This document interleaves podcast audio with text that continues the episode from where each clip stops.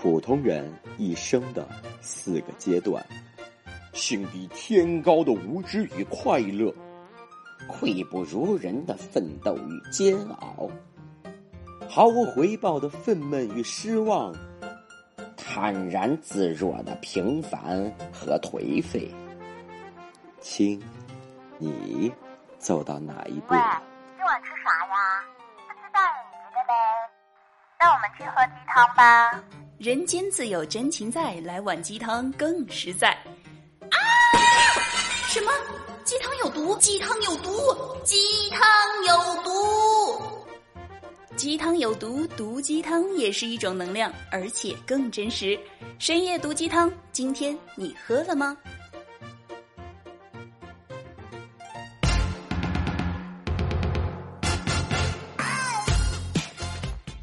？Hello，各位小伙伴，欢迎来到我的深夜厨房。我就是那个人见人爱、花见花开、车见爆胎，放在家里能辟邪，放在车里能防盗，放在手机里听，呵呵，能怎么样呢？你试一试不就知道了吗？那昨天晚上啊，我和我的朋友啊一起去玩风暴英雄的排位赛。那好多人可能只知道这个英雄联盟，而不知道什么是风暴英雄。那赶快去脑补一下，问度娘就知道了啊。那但是呢，我作为一个强烈的视觉动物和一个能骑马就绝对不走路的懒人来说呢，义无反顾的选择了我的风暴英雄神坑生涯。结果十连跪啊！你知道吗？血淋淋的十连跪。其实吧，在六连跪的时候呢，我就已经不是特别想玩了。这个时候呢，我就已经开始啊，郁闷啊，上火啊，就是自动开启了各种自我毁灭的游戏方式。哎，但是呢，我的心里还是心存那么一丝丝侥幸的坚持。哎，结果呢？结果当然是迎来了这华丽丽的、更加惨烈的十连跪啊！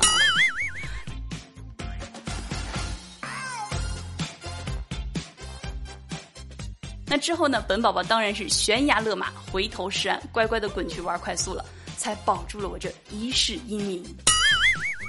那在这之后呢？我去看新闻的时候啊，就看到了一条这样的新闻，说是在八达岭野生动物园一位女性游客呢，因为跟自己的丈夫吵架，结果啊，就在虎区愤怒下车。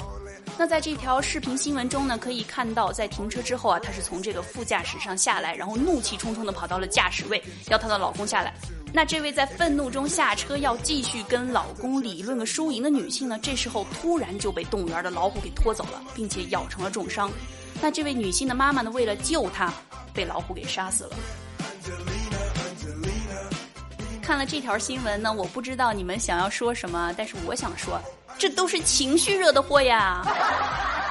你说我们老虎对人类来说啊不对，我们人类对于老虎来说，那不就是根会移动的火腿肠吗？你说你什么仇什么怨呢？非得在虎区争高下呢？是不是？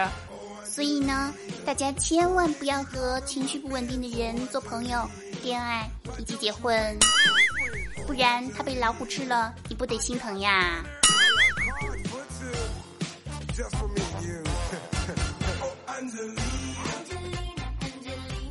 而且啊，我们自己呢也要学会控制情绪，因为啊，情绪是会影响智商的。那不然呢？你说是吧？我怎么会从六连跪一直走到十连跪的，是吧？那么说到这个情绪啊，会影响智商呢？小伙伴们一定啊都经历过一些负面情绪，然后呢就妥妥的被这个情绪给绑架了，是不是？有没有？那比如说啊，这个被老板给骂了，啊，老板会说。啊，你是一头猪吗？你看，交给你这么简单的事情都办不好，没有能力就给我滚蛋！那抢着来的有的是，哎，会不会感觉一整天呢都很憋屈？然后这个工作是完全做不下去。那再比如说呢，跟另一半吵架了，啊，干什么都心不在焉，哎，玩什么玩不进去。再比如说我们平时遇到的这个堵车啦，飞机晚点啦，有没有特别焦躁？那么想做点什么呀，根本静不下来。那通常我们会觉得什么呀？那通常呢，我们会觉得痛苦、愤怒。委屈、崩溃啊！可是，可是你通常会觉得，哎，这些情绪呢都是不可抗的，是不是？我也没有办法呀，难道你怪我喽？哎，恭喜你答对了，还真的就是怪你。那么真正影响我们心情的，往往不是事情本身，而是我们如何看待这件事情。那当我们心情不好的时候啊，也就是我们的这个情绪管理能力不高。那这个情绪管理能力是个啥呢？很重要噻。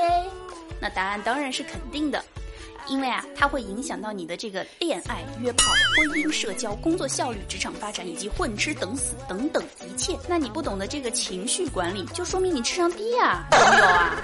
你看，小伙伴们都知道的哈，在很大程度上呢，这个情商比智商更重要。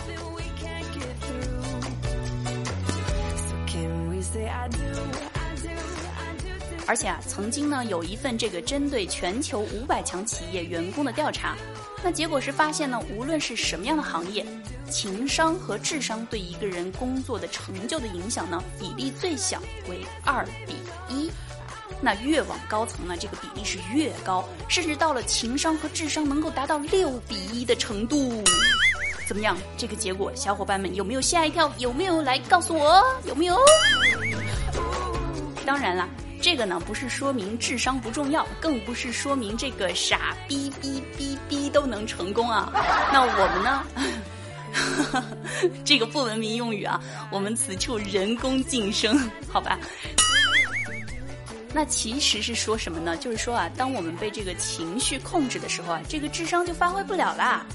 嗯，就像地球人都知道的，恋爱中的人智商为零，因为情绪被控制了嘛。所以说啊，一个人的情绪越不稳定，他的智商的利用率就会越低。那么反之呢，这个情绪越稳定的人，他的智商的利用率就会越高，他的判断能力呢也会越强。那么所以啊，小伙伴们在挑选男女朋友也好，或者哥们儿兄弟也好，一个很重要的参考价值就是这个人是不是易怒。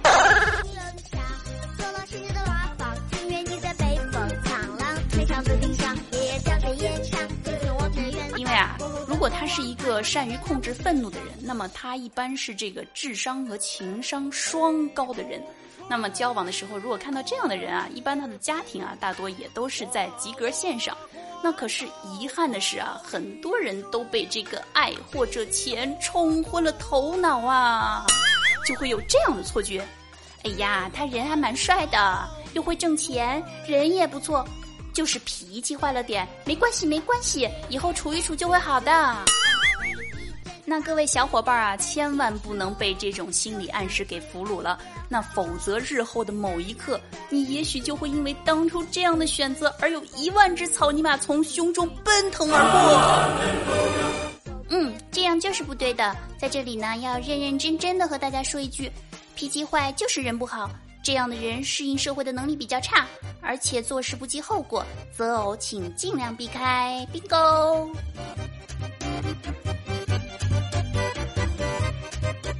那当然啦，除了情绪失控导致了这场悲剧，还有一点就是，同学，你干嘛不守规则呢？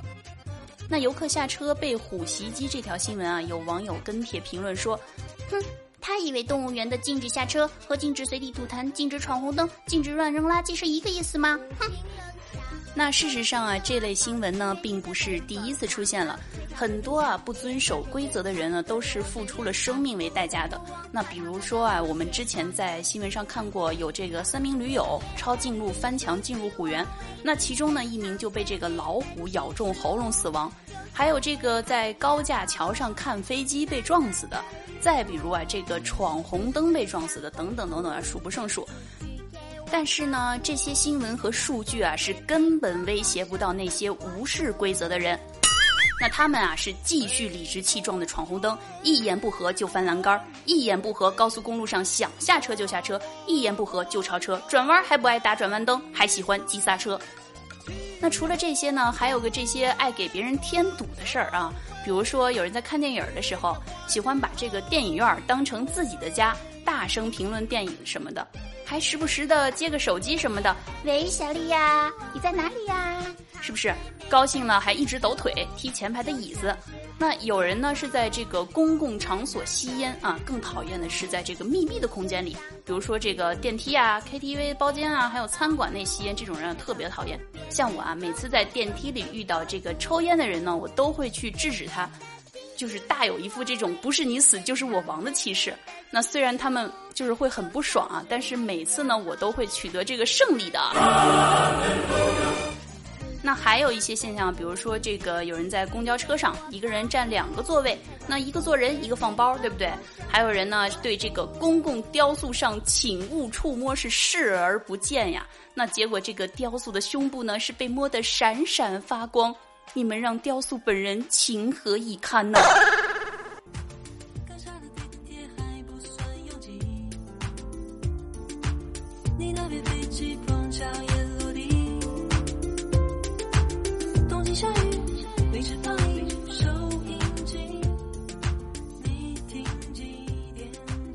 那如果呢？你以为对于这些人来说，规则就不重要了，那就大错特错。因为啊，其实规则对于他们来说是非常重要的。对于他们而言呢，规则是用来约束别人以及方便他们自己的。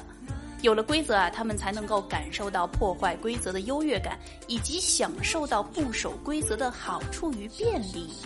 他们甚至自认为呢是有创意、有勇气、敢于突破的聪明人啊！就像那些违反交通规则的人啊，很多呢都是非常的理直气壮。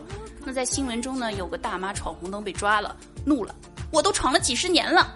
那言下之意就是你压力有眼不识泰山呐，还不赶紧给我跪！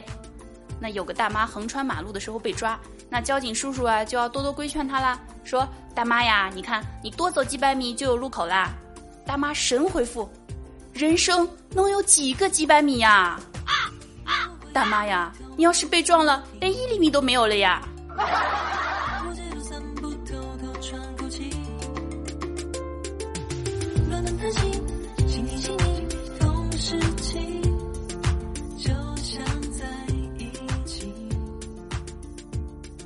然而呢，在我们的生活中呢，其实比无视规则更可怕的是什么呢？就是有时候遵守规则的人会被嘲笑，而阻止别人破坏规则的呢，你可能还会受到指责。哎，说到这儿啊，我想起来上高中的时候，我不知道其他小伙伴有没有相同的记忆。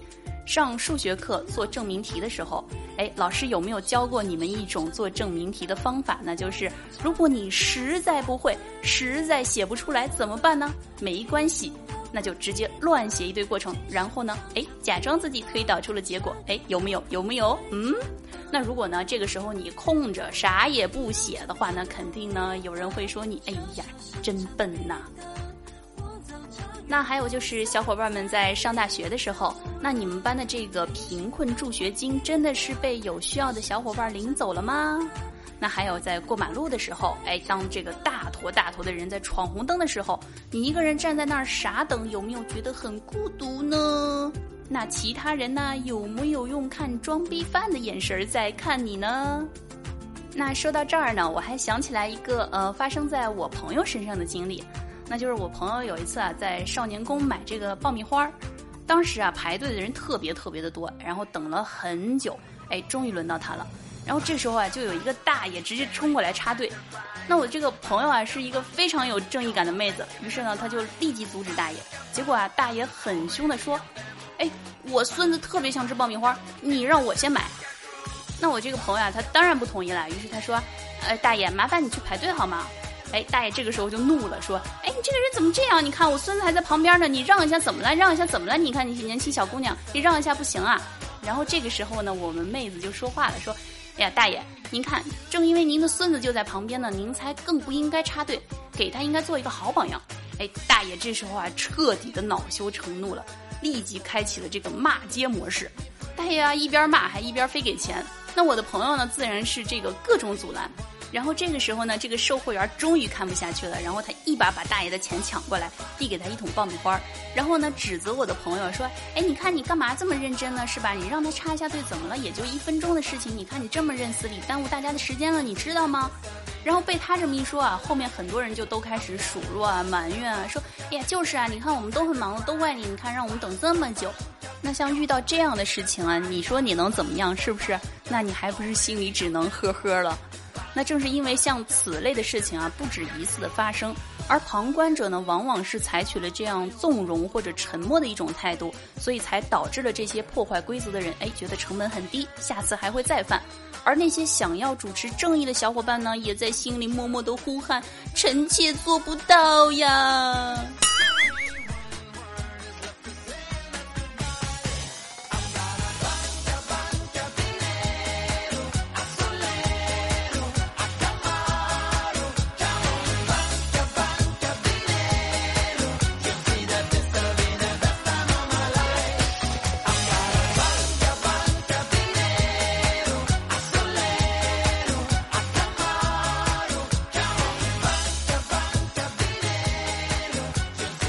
好啦，那么今天的鸡汤就这么多了。在节目的最后呢，要谢谢所有的小伙伴儿对节目的支持，感谢你们一直能听我唠叨这么长时间啊！当然了，在这儿呢还要特别感谢所有支持我播讲的有声小说《幻城》的小伙伴们。那《幻城》的累计播放量呢，现在已经破十万了啊！那同时呢，小伙伴们提出的一些宝贵的建议呢，我也会在以后的节目中呢积极的调整和改进。还有听节目的小伙伴们，千千万不要忘了订阅、评论、点赞哦！记得评论是情谊，点赞是动力，爱你们，么么哒，么，下期再见。